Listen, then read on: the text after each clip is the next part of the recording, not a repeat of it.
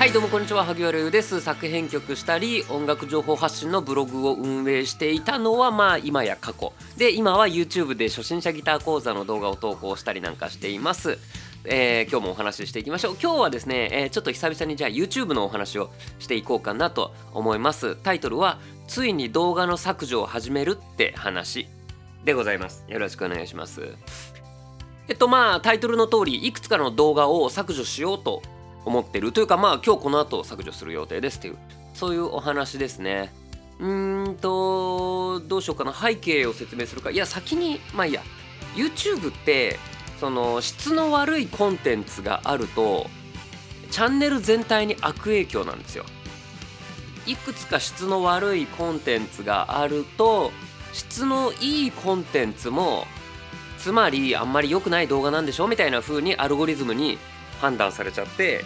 拡散されにくくなるっていうわけですね。なので質の悪いコンテンツを削除しようと。まあ大まかにはそういうお話でございます。でここからじゃあ僕がどの動画をなぜ削除するかっていうお話に入るんですけどもえっ、ー、と僕の今やってる初心者ギター講座っていうチャンネルの方針って2020年の2月から始めたんですよ。この時は厳密に言うと初心者ギター講座ともう一個その楽曲解説っていうそのえーと、ギター弾くだけえ？ギター弾く人よりも音楽を聴くっていう人口の方が圧倒的に多いからそっちも取り込もうと思ってやってたんですけどそれはまあ、えーと、23ヶ月でやめることになるんですけども、うん、今の初心者ギター講座っていうのが始まったのが2020年2月。でも実はその34ヶ月ぐらい前からなので2019年の10月11月ぐらいから実は似たような動画を投稿していたんですね。でこれはいわゆるまあギタリスト中級者向けぐらいかなそうでもないかなえーと、ペンタトニックスケールっていうのが音楽にあってギタリストこのペンタが大好きなんですけどもペンタしか弾けないっていう人が結構いてペンタしか弾けないからの脱却みたいな感じでペンタプラスこの1音でこういう印象になるよとかそういう動画シリーズを7本ぐらいかな出したんですね。でそれはなぜやってたかっていうともう完全に練習なんですよ。僕は初心者ギター講座チャンネルをやろうと思ったのにいきなり中級者向け動画から出したんですけどそれはつまりえっ、ー、とこれゆくゆく削除するだろうなっていうのを最初から決めてたんですね。でやっぱ YouTube の動画投稿慣れてないので動画投稿動画作成あとは僕は喋るっていうのも今まで全然やってこなかったのでなんせブロガーですからずっとパソコンパチパチパチパチパチパチカタカタ叩いてそれで文章を作っていたんですねなので喋る速度なんてそんなん読む側に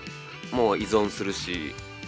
そういう感じでとにかくまあ人前に出るっていうのも嫌だったし喋るのがとにかく苦手、まあ、出役が嫌だったので人前に立ちたくないっていうのがあったのででもこれは YouTube って俗人性が高いからやっぱ顔出しした方が効果高いなと思ってじゃあやるかっつってその喋る練習画角とか照明とかあと機材これこういう使い方でいいのかなみたいなのを練習のためにえっ、ー、と動画投稿を始めたっていう感じなんですね。でそれを本当に自分がやりたいので出しちゃうと後から撮り直すとかがなんかタイミングを逃すだろうなと思ったんですね。先に投稿した動画の方が伸びるしで伸びてる動画を削除するのもなとか今まではこっちの動画で勉強しててくれた人にやっぱ新しいこっちにしてっていうのもなんかなぁと思ってたのでじゃあこれはうんと初心者ギター講座ってその本当にドレミファソラシドを弾いてみようとか一番簡単な E コードを弾いてみようとかその辺から始めるっていうのはもう決めてたことなんですけどもそれより前にもうゆくゆくは削除するだろうっていう動画を撮るそれがペンタトニックスケールシリーズですね。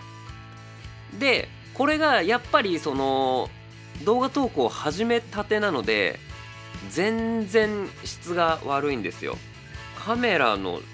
カメラまあカメラの設定とかも全然分かってないし照明とかもねあのフリッカーって言ってあの何ちらついてるんですよ。あのあるじゃないですかなんかななんかチカチカチカチカチカチカチカチカチカチカチカチカチカチカってなってるっていう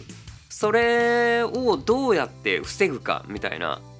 のとかも全然分かってなくて分かってなくてというかやってみ撮ってみたらチカチカしちゃったっていうことだから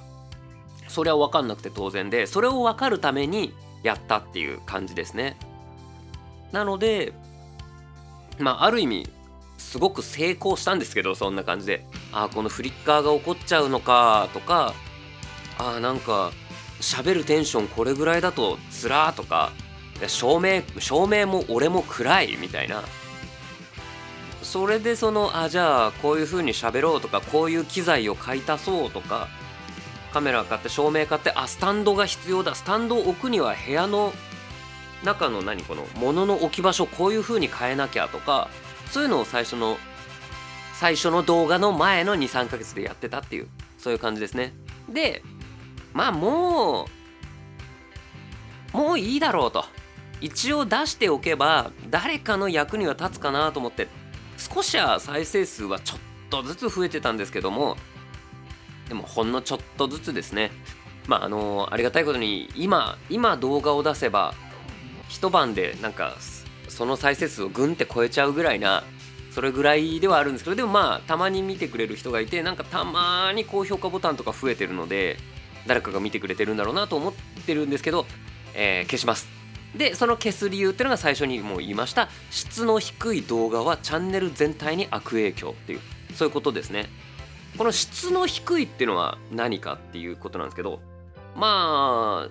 視聴者が質が高いと思わないっていうことですよね。なのでえっ、ー、と一つは視聴者維持率っていうその YouTube ってその動画をどれぐらいの地点まで見られたかっていうデータが取られてるんですよ。なのでえっ、ー、とタイトルとサムネだけで釣った動画ってあの一瞬で見なくなるじゃないですか。なんか10分ある動画でもなんか最初の5秒しか見られなかったりするじゃないですか。ってなるとそれは質低いよねっていう最初の5秒でやめてる人がこんなに多いってことは質が低いよね。でもこの10分の動画を多くの人が10分見てるってことはこれは質が高いよね。じゃあえっ、ー、と他の人のまだチャンネル登録してない人のおすすめ欄とかにもこれを関連動画として出そうみたいな。で YouTube は YouTube の運営としてはできるだけ長くユーザーを YouTube に引きつけておきたいから長く見られる動画を拡散したいっていうそういう仕組みですね。で視聴者維持率の他にえーと、サムネイルのクリック率っていうのもあってそのせっかく限られた関連動画の枠に表示させてやったのにクリックされないっていうことはこれはサムネイルが、えーと、人の注意を引いてないんだなってなってこれまた、えーと、質の低い動画として判断されます。なのでこれもうんとサムネが悪い動画をサムネを取っ換えるかもう動画を削除した方が良い。あとはあの、まあ、一番分かりやすいのは高評価ボタンか。高評価ボタンが少ない動画ってつまり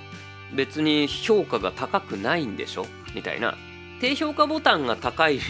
え低評価ボタンが多いのは何なら人のエンゲージメント反応が多いからこれは何なんだっていうことで多少拡散されるんですけども。一番えー、っと評価が低いのって関心がない動画だと思うんですよ。高評価ボタンも低評価ボタンも押されない。なのでそういう動画はあんま拡散されにくくなるんですね。YouTube のアルゴリズムでこう紹介されにくくなると。っていう感じで動画単体の質が悪いとその動画を持ってるチャンネル全体の評価も下がるんですよ。うーんだからファミリーみたいな。あじゃあ会社？あそこの会社の社員1人すごいなんか評価悪いよねってなるとその会社全体の評価が下がるじゃないですか。あああの人のいる会社ね？みたいな。なのでそういう感じでああこの動画のこの動画を投稿してるチャンネルなら質は低いはずだっつって他のえっ、ー、となんか質が高い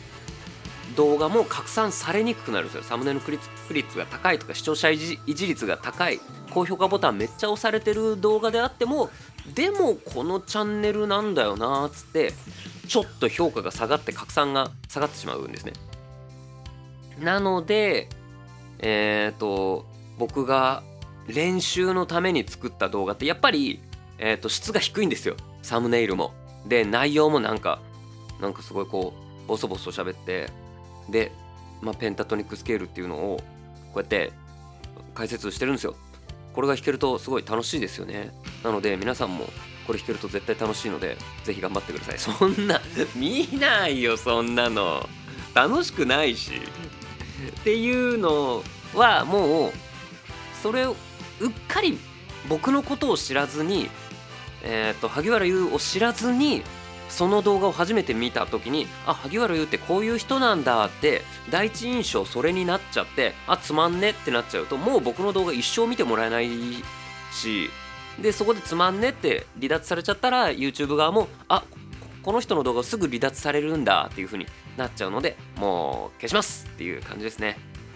うん、なのでその練習でやった、えーと初心者ギター講座を始める前に出した動画7本っていうのは削除したいと思います。で今後もねいくつかその削除をしていくかもしれないんだよね。その初心者ギター講座っていうのを始めてから投稿した動画の中でこれあまりにも回ってないよねみたいなやつは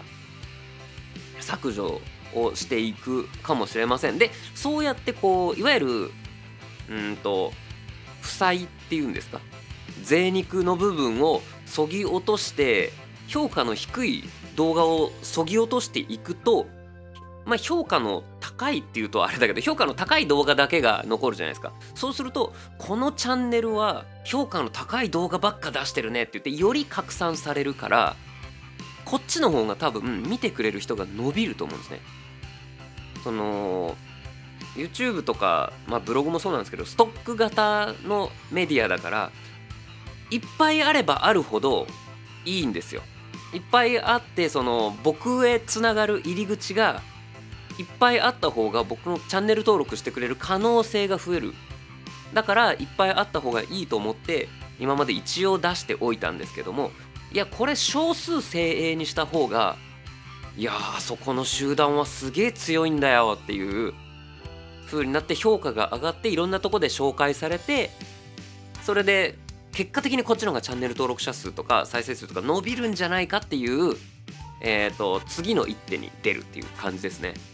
なんせ今年の目標チャンネル登録10万人なんですけど今は2万7500人ぐらい全然じゃんみたいな今年の初めが1万人ぐらいで始めたので年間9万人伸ばすぞって言ってんのにもうすぐ半年にもなろうっていうのにまだ1万7000人ぐらいしかついてない。すごいことだよ。半年で1万7000人がこう支持してくれるって。すごいことだけど僕の目標をもっと高くしちゃったのでこのうんだからこのジャンルでやっぱそれは無理だったのかなとも思ってますが無理だったのかどうかは、えー、と一生懸命頑張ってから決めることなので今のところ今までと違う打ち手を打ってみるっていうそういう感じで動画の削除をしますっていうそういう感じかな。なので